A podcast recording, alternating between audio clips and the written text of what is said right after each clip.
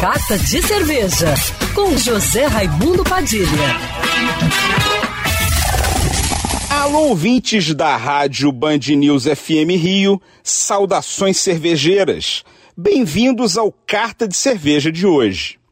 O mercado de cervejas do Rio de Janeiro dá sinais de amadurecimento, apesar da pandemia e dos bares e restaurantes seguirem com restrições para o seu funcionamento.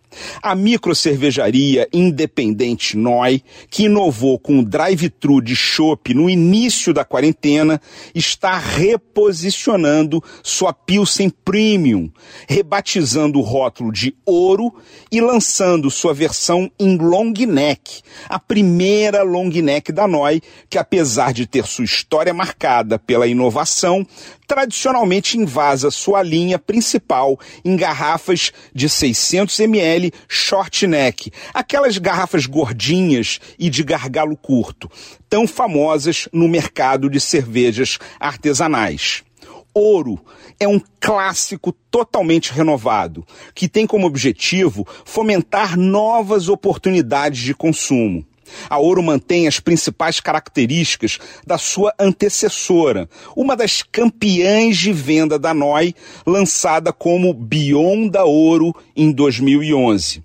Como uma das seis receitas originais que inauguraram a cervejaria, junto com Avena, Bianca, Bionda, Nera e Rossa de cor dourada, cristalina, com 4,5% de teor alcoólico e 10 IBU, agora passa a se chamar apenas ouro.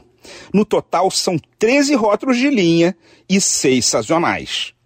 Saudações cervejeiras e para me seguir no Instagram, você já sabe, arroba Padilha Sommelier. Quer ouvir essa coluna novamente? É só procurar nas plataformas de streaming de áudio. Conheça mais dos podcasts da Band News FM Rio.